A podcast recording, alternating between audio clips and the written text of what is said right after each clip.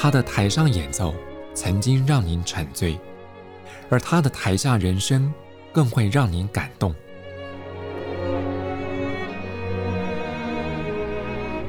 国家交响乐团爱乐实验室 Podcast 名家登场，有生命的音符只为您演出。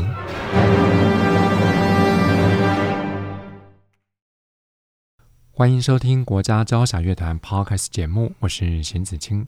一提到法国歌剧，我想很多朋友脑海中马上浮现的就是比才的《卡门》。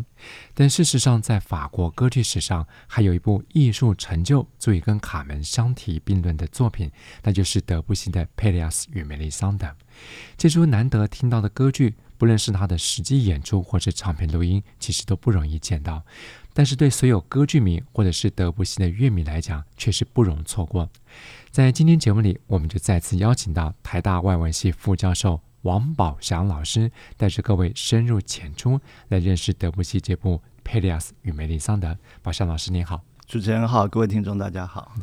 在七月八号礼拜六下午三点，在台北国家音乐厅，这首歌剧将在台湾举行首演。我想还是请宝山老师为大家简单来介绍这部歌剧的剧情。好的，好，这个呃剧情呢，呃背景就是在呃很遥远的中世纪啊、中古时期，然后在遥远的欧洲的某个王国，都是很不明确的时间跟地点。然后呢，剧情的话。如果有剧情的话，就是相当俗套的所谓三角恋情。是是。然后这个三角恋情，而且是呃不伦恋。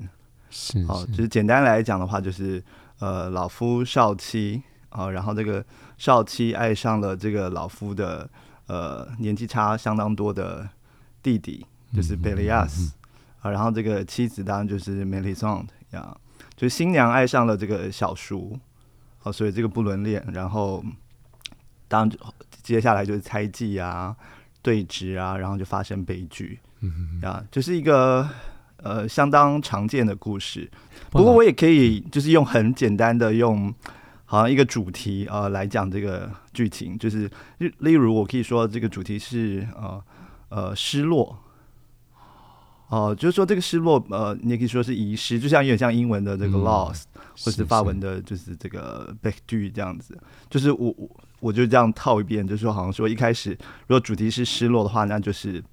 呃呃这个老夫哦、呃，就是他那个 Golo 就是比较老的哥哥啊、他丧妻，他失去了妻子啊，然后在骑马在林中迷路，就是 lost his way 那样子。然后呢，遇到了刚好也迷路的。女子神秘女郎叫梅丽桑德啊，然后呢就决定把她带回家，然后这个迷路的梅丽桑德啊，在哭泣的梅丽桑德就跟着，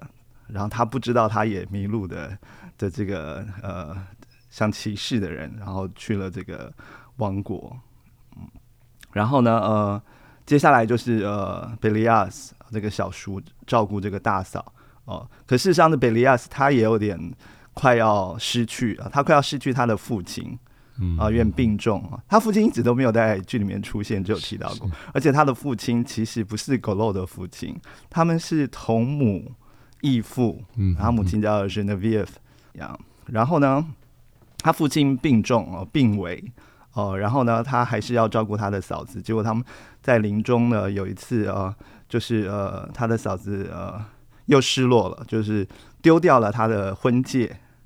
然后在这个同一个时时段呢，就是时刻呢，就是正午的十二点呢啊，她的老公在别处呢，刚好又骑马又失足，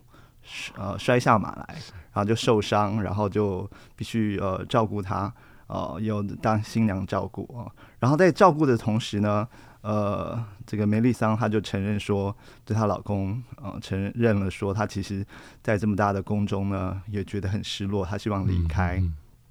啊，所以这个等于是狗罗又又面对呃，他要再次失去这个新婚的妻子啊，就呃，他不但没有安慰他，反而训令他说：“哎，我发现你的婚戒怎么不见了？”然后就是你赶过去找，连夜的去找婚戒。所以他其实重点是他要失去他的了新婚的妻子，可他把这个重点转移成呃，他要这个去找到他这个妻子遗失的婚戒。那重点其实是呃更更重要就是后面这个剧情一个转折的话，就是他呃失去的东西是对他老婆的信任，嗯，然后再派他的这个呃弟弟跟他一起去找这个婚戒啊，然后派他呃狗肉派他前跟前妻生的小孩。叫 Inyo，这也是一个很特别的角色，是同样是女高音，然后唱小孩子的声音，有时候是找小孩子的来唱，然后来监看他。然后最后的两幕的话，就是就是其实第四幕其实应该是呃失去的是 innocence 哦，就是所谓的纯真的失去啊，就是对决这个梅丽桑的，然后这个佩利亚，所以又要因为他父亲呃健康渐渐好转，所以他要远征。哦，就踏上远途跟他道别，然后他们在呃这个很有名的呃塔景啊，就是高塔哦，然后这个呃旁边之后呢，就是他们再次告别的时候就呃亲吻了对方，然后所谓的就是很肥皂剧的抓奸啊，然后，然后就把他的弟弟呃刺死了。然后第五幕的话，其实就是呃梅丽桑呃就是莫名的，他也没有受伤哦，明显的受伤，他就失去了性命啊，所以。基本上是失去了性命来换回他生了一个小孩，应该是 Golo 的啊。可是呢，最后他爸爸这个老爸爸看到他新生呢，跟梅丽桑生的小孩，他看不到这个新生的生命，他看到的只是忧伤。所以到最后，其实某些程度就是 Golo 呢，他也失去了什么？他失去了呃视觉，不是真正的所谓的裸眼的视觉，而是他看不到这个世界了。那我觉得视觉哦跟听觉的这个互换哦，他只看到悲伤哦，所以某些程度他也跟他爸爸一样，他爸爸就是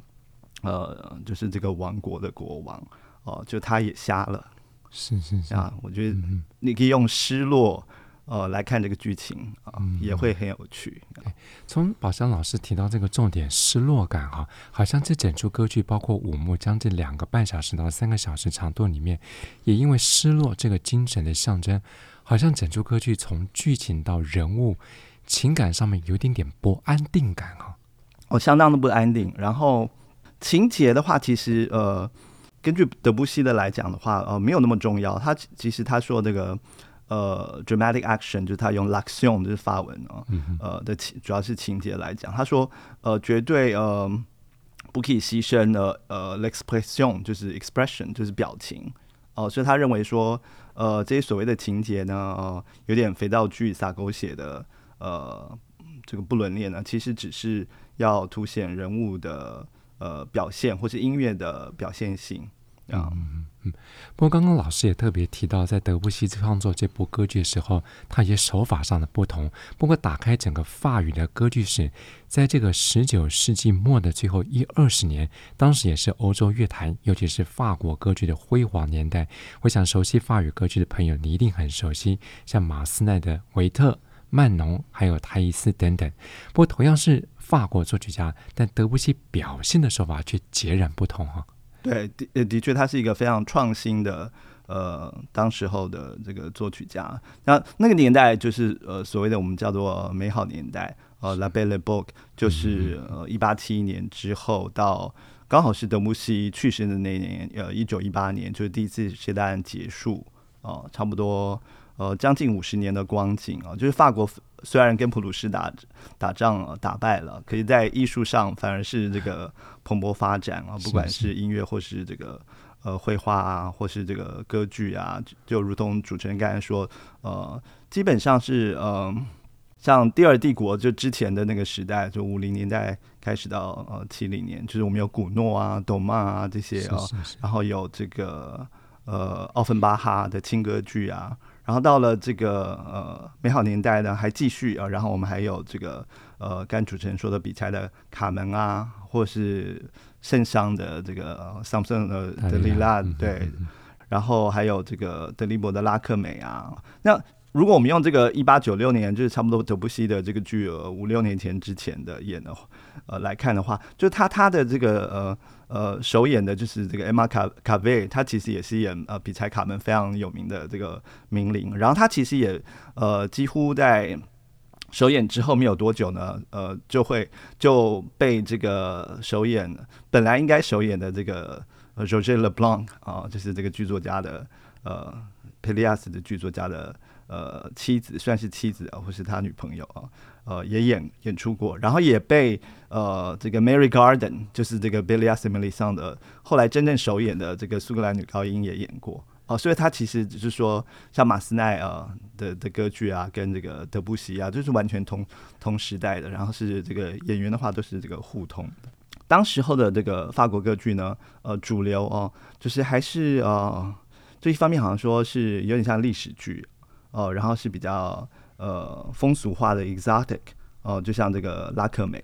哦，然后这个比才也有点，就是西班牙哦。然后另外一方面呢，就是呃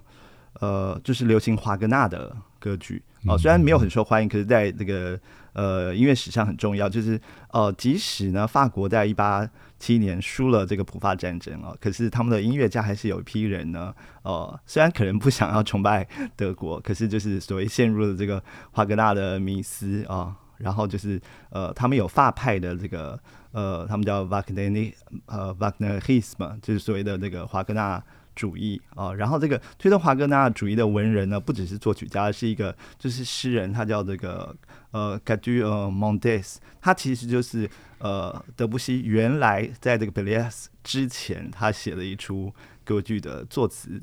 者，就是这个呃 Rodrigue et Chimène，就他没有写完。呃，就是呃，德布西除了《贝利亚斯》，我们都知道是他唯一呃完成的歌剧之外啊、呃，就是他之前其实一直在创作的歌剧是跟这个华格纳的推动者呃一起合作的。然后他其实是呃，就是反对华格纳啊、呃，虽然他其实也着迷了一阵子啊、呃，他也去过拜鲁特朝圣过，而且他常常呃为了家计啊、呃，就是他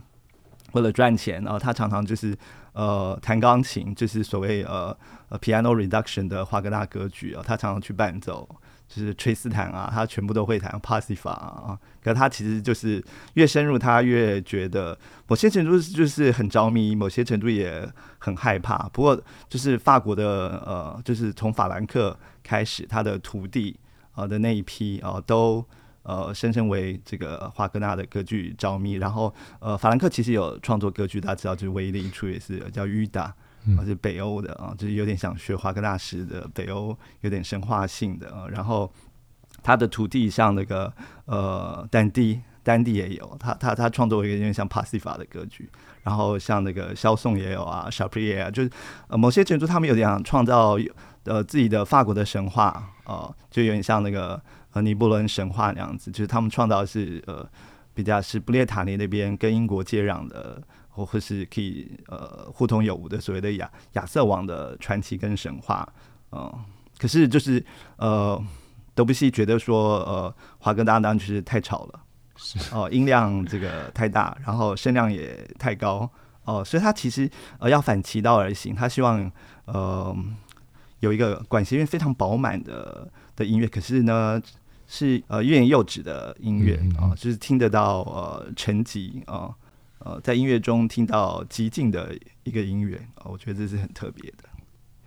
那除了刚刚宝强老师提到德布西在这部歌剧里面的音乐表现手法之外，其实这整出歌剧的文本取材也相当特别啊。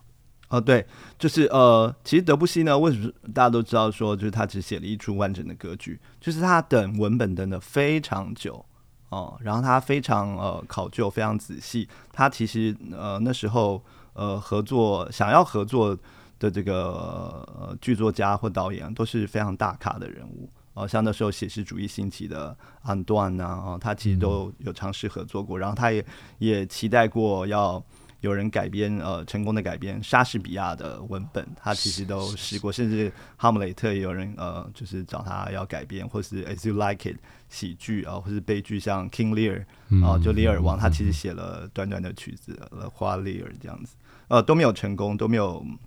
最后完成完整的歌剧，一直到他等到了这个梅特林克的这个舞台剧，然后就是一拍即合。那梅特梅特林克大家知道，呃他是呃比利时人啊。比利时呃以法语写作的制作家，然后他呃也是在一九一一年呃荣获了诺诺贝尔的文学奖，然后他是比利时的第一人，然后法语区的话我记得是第三人吧，哦，然后他在呃写呃《Bélias et Mélisande》Mélisande 之前，他写过一些短的独幕剧，哦，像《闯入者》啊，还有这个呃《群盲》啊，呃，像其实全台湾的小剧场都演过这些独幕剧啊。然后在《Bélias Bélias》之后，他最有名的剧就是《青鸟》，哦，就是莫斯科艺术剧院的 Stanislavski 呃帮他首演的，这、就是他主要的文本这样。然后就是他的这个呃手法呢，是所谓的呃象征主义啊。那象征主义呃所谓的 symbolism 呢，是非常重要的一个，在呃十九世纪末哦、呃，等于是对当时呃所向披靡的写实主义呃，包括了自然主义啊、就是呃就是 realism，包括了这个 naturalism 的呃的一种反扑啊、那可是与其说他是反对写实主义，还不说他是想要超越。呃，就是写实主义的局限，铺露他的这个不足。那这个不足其实是呃，有点像心灵的不足。他觉得这个呃，表象的世界啊的这个呈现呢，是呃，不能让心灵满足的啊、呃。然后这个呃，心灵呃，想要满足的是一种呃，追求几乎呃，超越现实，然后这个呃，航向救赎的一种呃境界。是是是。然后这个，所以呢，呃，我们常常把呃德布西跟所谓的印象主义呃相比拟啊，就是所谓的 Impressionism，当然是从这个呃绘画来来视觉啊。可是我觉得其实还不够，因为当时的我们都知道莫内啊、马内啊，啊，像马内呃跟沙普耶也是德布西很熟的朋友都。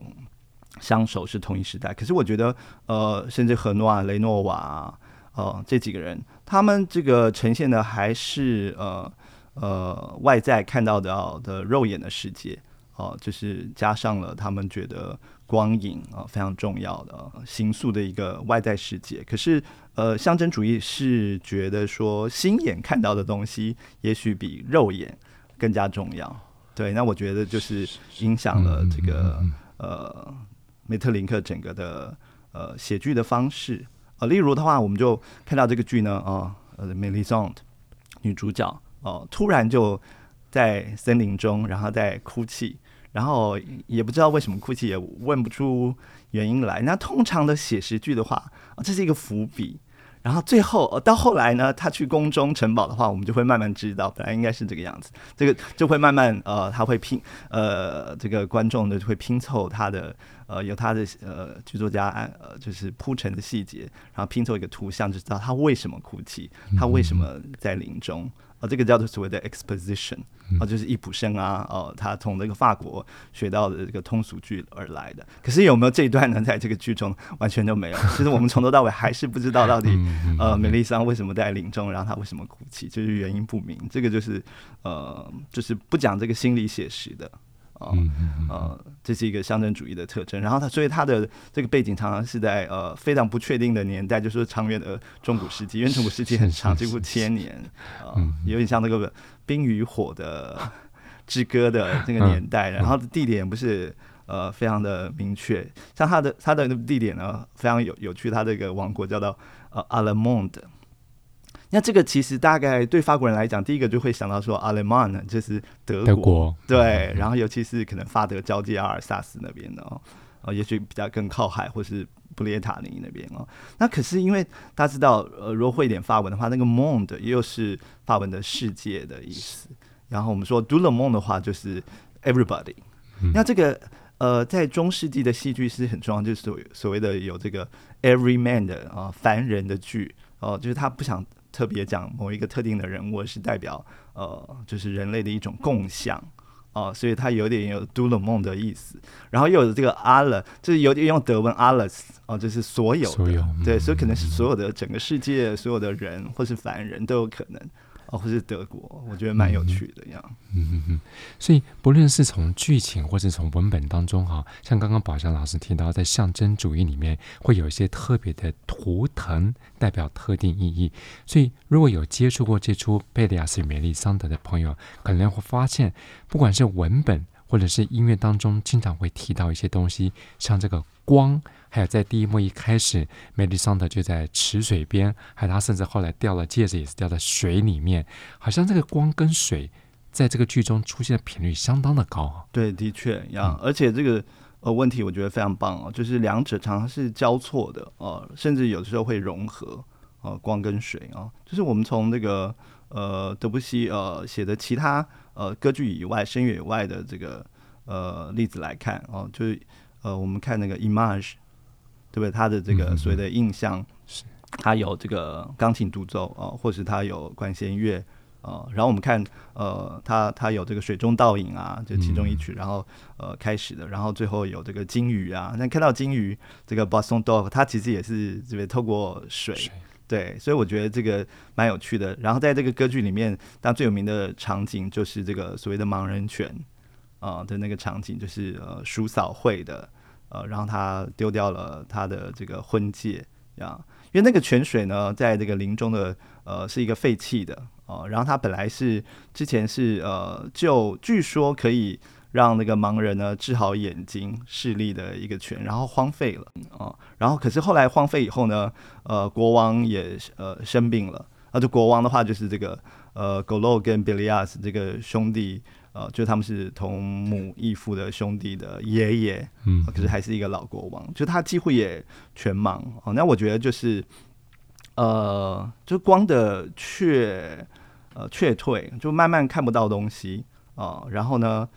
可是这个泉还是有点像荒呃荒漠甘泉哦、呃，就是这个两个呃失落的年轻情人哦、呃，在那边。找到，以为找到救赎，可是就像呃梅特林克我刚才讲的一个早期的剧，这个群盲就是这个呃就英文叫 The Blind 呃 Les Aveugles 就是他其实是在讲呃六个男的呃的盲人，然后六个女的盲人，他们在等待呃他他们一个、呃、一个等于是神职人员呃引领他们。呃，走出呃他们当时的困境，结果没想到那个神职人员死掉了，他们又看不到，啊，有有点像就是呃所谓的 the blind leading the blind 啊，就是呃就像这个剧一开始，其实狗肉他其实是失落的啊，就他找了这个更失落的梅丽桑啊，所以大家就是一起这个陷落，一起呃失落啊。那我觉得他呃强调这个光还有。呃，这个水呢，尤其光的部分呢，它其实在强调说，我们肉眼看到的东西呢，呃，就是所谓一般我们说呃，perception，啊、呃，就是这个有感光的这个视知觉呢，其实呃，没有我们心眼看到的东西啊、呃，就是我们可以要除了 perceive 以外，我们要可以 discern。啊，可以看到这个所谓的 inside，就是从内而外，然后把这个表象的东西呢，呃，看穿，然后有这个呃明察的能力或是洞视的能力，啊，嗯嗯嗯，所以呢，这个配合这个光的话，我觉得呃跟水的话，就是水是一直流动的嘛，啊，那这个流动性也是这个象征主义常常强调，就是人的经验是是一个 flux，就它不是定于一的。哦，然后常常是波动的，因为光跟水就是有一个共同的特征，就是两个都可以，呃，我们人类都可以接触到，可是都没有办法捕捉，就是短暂的接触以后就是会流逝。哦、是是那其实某些程度，这个就是呃，也是象征主义的精神。嗯嗯嗯嗯嗯。哎，我们聊了这么多跟佩利亚斯梅利桑德从文本或是音乐的设计，不过这出歌剧啊。当年在首演的时候，其实他的花边行为比起歌剧本身还要再精彩哈、哦。啊，的确，对，就是呃，他虽然等了很久才等到这个梅特林克啊，呃，然后一开始也其实是蛮好的，只是呃，对方好像就是有点呃呃，德布西当然就是呃会探路嘛，就。发现梅特林克其实对音乐没有什么兴趣啊，他私底下有说他是一个几乎像音痴一样，就是就说梅特林克碰到贝多芬就像呃，他做一个蛮蛮有趣的比喻，他说就像瞎子或或盲盲包就进入美术馆呃，然后看画这样子，然后他们闹翻以后这个。呃，梅特林克也也也都觉得说音音乐家哦，都都是疯子这样子啊。那他为什么闹翻呢？就是呃，要讲到这个一个八卦啊，就是那个梅特林克呃当时的可以说是妻子啊，就是同居人呃女朋友，这个呃 Georgette Leblanc 哦。那 Leblanc 呢是一个才女啊，就是呃她是呃舞台剧演员，然后她也是女高音，就很少人能可以驾驭呃就是话剧啊，然后也可以呃驾驭声乐，那所以他他都可以这样。然后嗯、呃，可是因为他们呃因为呃，roget 呢就 Leblanc 呢他已经结婚了。呃，所以他们在一起的时候，因为天主教的关系，就是不让你离婚的，所以他们就是同居了大概二十几年都有这样。然后主要是呃，当初说好、呃、要把这个舞台剧搬上呃这个歌剧院的时候呢，就是几乎算是内定，就说他的这个同居女友 Georgette 会演女主角。嗯，哦、呃，没想到因为是要在喜歌剧演嘛，哦、呃。啊，然后那边的这个 director 就介绍了另外一个呃歌者，就苏格兰的 Mary Garden 给他，然后他德布西一听了以后就惊为天人。啊，呃，据他来说的话，就是他听他内心听到的声音，这个也是非常象征主义的啊，所以他就办了一个，也许是有点假的一个面试 audition 这样子，哦、就是表面上还蛮公平的啦，啊，就是。呃，有点像最近那个电影塔塔尔，什么塔尔对，可是他他其实呃心中已经有这个喜欢的人选这样子，然后他当然就是觉得说，就是评审的意见说这个 Georgette 是不足的，然后 Mary Garden 比较好，所以他就直接就呃就让这个 Mary Garden 演，然后我觉得其实是一个 PR 公关的问题啦，因为他完全没有跟那个呃梅特林克沟通，嗯啊、呃，然后。他们两位呢是看报端，从有报端才知道，就是有点 the last to know 这样子，最后才知道说 换主角了。对，所以就是暴跳如雷。嗯、结果对他那个反应更更是好笑。据说呃，那个梅特林克看报纸啊、哦，然后个就是吓到哦，就是惊讶到不可言喻，呃，说不出话来以外，以外呢，据说他是当场就跳窗。听起来很恐怖，对不对？那还好他是住一楼啦，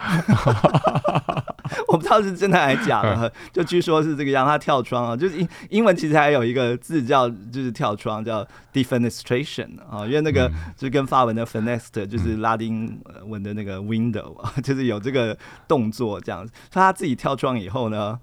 然后到街上，他据说他就直冲呃德布西的家。然后德布西也没有开门，他据说是闯门而入，然后兴师问罪。然后德布西的反应，他老婆也在，哦、呃，是吓昏。我不知道是真的吓昏，对，还是假的昏倒。然后他就悻然而去，然后撂下狠话，就是说我要跟你打官司，就是的确有打官司，嗯、就他打输了。梅特林克输了，对对，然后两个就当这边就是仇人，然后然后他就是呃有点呃他就登报了《费加洛报》，然后就是诅咒这个歌曲，有点登报作废的意思。然后那个呃德布西当赢啦，所以他老神在在，他其实也就完全不在乎，他其实公关方方面是相当差的一个人。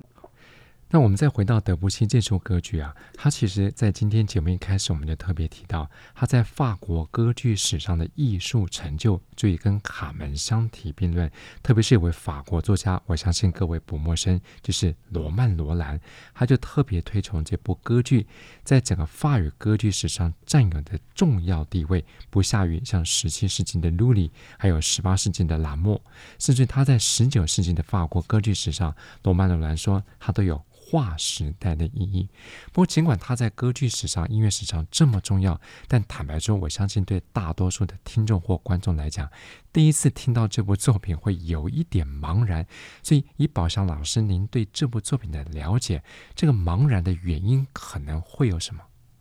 对，的确哦，就是呃，就这出歌剧呃推出以后哦、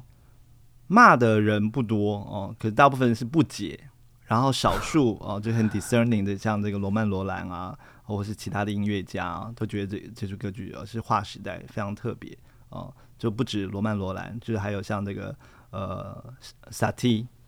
啊，就是这个钢琴家哦。然后他觉得是划时代，然后还有拉威尔，嗯，拉拉威尔除了觉得是是无呃无上的这个杰作以外，他还特别有有说他他知道世人都还不理解。啊因为这是一个先驱性的呃划时代的这个音乐啊，然后我就用做呃呃用绘画一样，用绘画来做做比喻好了，就是呃，因为其实那时候其实有一个很重要的理论基础，就是波波特莱尔。啊，波特莱尔大家知道这个诗人呢，他其实写了一首很有名的诗，呃，就是叫对应哦，呃，correspondence 哦，correspondence 哦，他就说其实呢，艺术其实呃不应该分，好像说绘画啊、音乐啊，啊。呃，甚至雕塑啊，就是或者说呃，可以分，可是他们有共同呃，可以相通的内涵啊，所以它就是有这种相通性。所以我们就用这个呃，也是用绘画来做比喻的话啊，就是跟德布西同时的呃，有个画派叫 Nabis，那 Nabis 的意思，其实在希伯来文就是先知的意思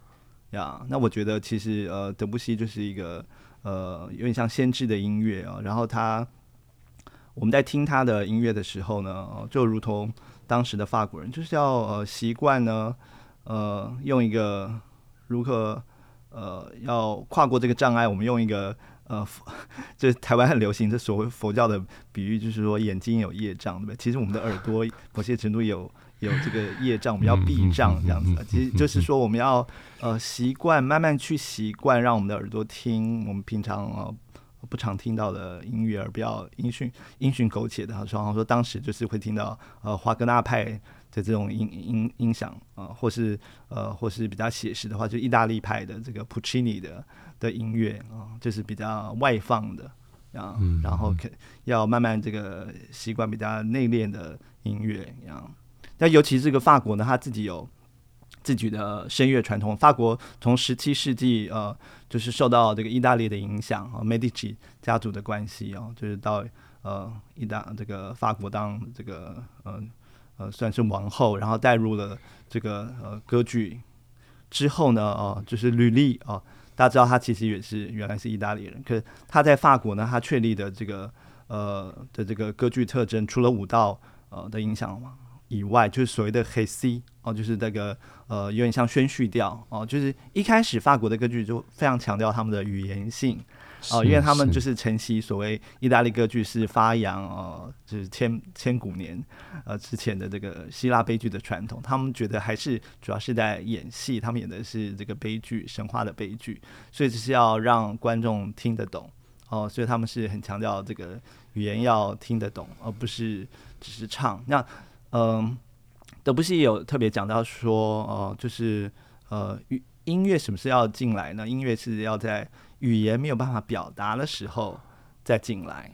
哦、呃，然后他要表达什么东西呢？音乐应该表达的东西呢，是人类很难表达的东西，哦、呃，越难表达的东西，音乐才要尽量去表达，哦、呃，所以有点它是一个明知不可为而为之，哦、呃、的一种。呃，表现，那这个其实重点是那个精神，那个精神就是呃所谓象征主义的精神。我们要尽量看到，呃呃，在现实生活其实看不到的东西，是内心的世界啊、呃。然后表现呢，其实是呃常用的呃语言模式，就是文字表现不出来的呃的一种表现。是是是。不过德布西他在这个歌剧当中哈，我们刚刚也聊了一些特别的手法，就是他舍弃了咏叹调，而全部改以朗诵式的方式，特别是像类似宣叙调的手法来呈现。那我想这个对很多喜欢听歌剧朋友来讲，真的是很大的挑战，因为通常我们听歌剧最喜欢就是由咏叹调入门。那如果是要入门德布西这出歌剧的听众或观众，宝祥老师有没有什么建议？对。呃，我觉得除了全体全曲啊尽量熟悉以外呢，就是如果你是声乐的部分呢，我就建议呃，也许先呃仔细听两个点，一个就是一开开头哦，啊、就是这个狗肉发现，在林中发现呃梅丽桑，然后他问他你为什么哭泣，然后梅丽桑他就回答说你不要不要碰我。那么都是吧，那么都是吧，他就是重复了两次。嗯、那个其实几乎就像在，如果会一点法文的话，就是听得非常清楚哦、嗯，就是不要接近我，不要碰我哦、嗯。其实也就是说，不要探究我这样。我觉得这个呃，不只是音乐呃呃很单纯，然后很有趣啊、呃，然后也是就是等于是确立整个后来的的音乐风格以外呢，哦、呃，其实我觉得也很很有意思，就是他梅丽桑呃说的第一句话就是不要碰我，就让我想到那个就是呃圣经里面有讲到就是这个耶稣复活以后。哦，他讲了一个拉丁文嘛，就是那个 Noli me tangere 啊，就是如果直翻的话也是 Non me touche pas，就不要碰我。其实是让大家知道，他其实是复活以后跟那个莫达拉有点意思，就是说你不要再缠着我，不要追随我，就是你自己去寻你自己的道。哦、有点像这种说教的意义，就是说不要执着于呃文字呃表象的意义，而是要这个听出它的这个言外之意。啊，那我觉得其实可以用这个，呃，不要碰我啊，来做某些程度用，呃，这个来做诠释整个剧的，呃的一个方向。就是说，虽然它的意义很难去捕捉啊，可是我觉得就是，呃，用新政的方式就可以啊，所以不用太执着。那另外一个更更好听的就是，当然就是这个第三幕哦，所以的那个塔景。哦，就是那个呃高塔下，然后放放自己的长发，就有点像这个呃德国的那个童话《Rapunzel》的长发姑娘的呃那个童话的的背景啊、呃。然后那个音乐的话，就是很悠远哦、呃。然后这个因为像牧神午后，对，就是也是木管啊，然后这个呃这个竖琴啊，哦、呃，然后呃就有人说过，就是德布西说这个他希望整个管弦乐呢，就像森林一样。啊，就是有一种覆盖感啊，然后又有一种田园风啊，那我觉得这个是呃那一段也是非常棒的，而且这个 Mélisande 他在里面就是有唱一个剧中歌哦，就讲 St. Michel 那些圣徒啊，那我觉得那段那个段子是非常非常好听，他跟那个 Pelléas 的对唱，嗯，哦，就是可以音乐的话，呃，有人声的话，可以从这几段。呃，下手这样子。嗯嗯，刚宝祥老师提到，在这首歌剧《佩利亚斯梅丽桑德》当中有两段很经典，而且很值得入门的场景。其实我想在这之前，有些朋友如果常听到像是宝祥老师一再提到德布西的啊、呃《牧神的午后》前奏曲，或是他的印象管弦乐作曲，甚至他一些钢琴作品，我想您对德布西这些乐曲的接触，这样的经验移植到这部歌剧，大家应该会发现有异曲同工之妙。在今天节目当中，我们透过台大外文系副教授王宝祥老师的深入导聆，我相信各位对于德布西这部《佩利亚斯梅丽桑德》，不论是文学、音乐，或者一些题外的这些幕后的小故事，一定会有更多的认识。那或许在过去，你会觉得这部歌剧很冷门而有距离，但当您实际接触了，你会发现这部作品其实有让人为之惊艳的美。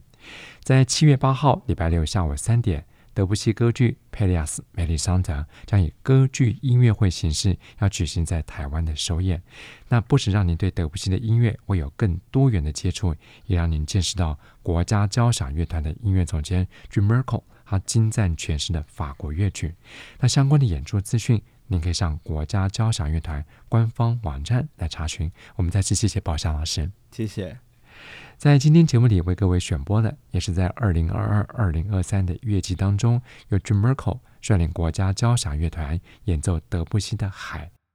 在音乐声中，再次谢谢朋友们分享。我是邢子清，我们下次国家交响乐团 Podcast 节目再见。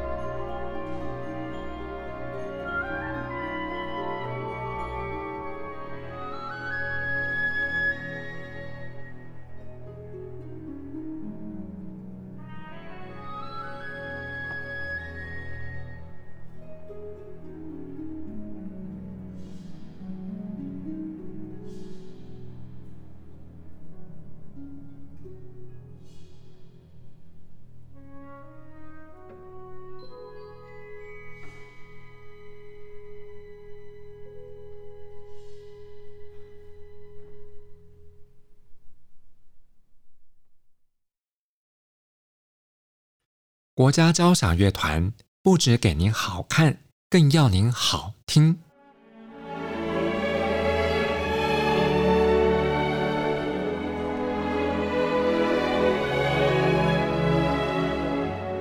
国家交响乐团独家精彩实况，原创 Podcast 节目，舒缓音乐，友善贴心，诚意十足。爱乐实验室 App。温馨登场，请上 App Store 或 Google Play 搜寻“爱乐实验室”。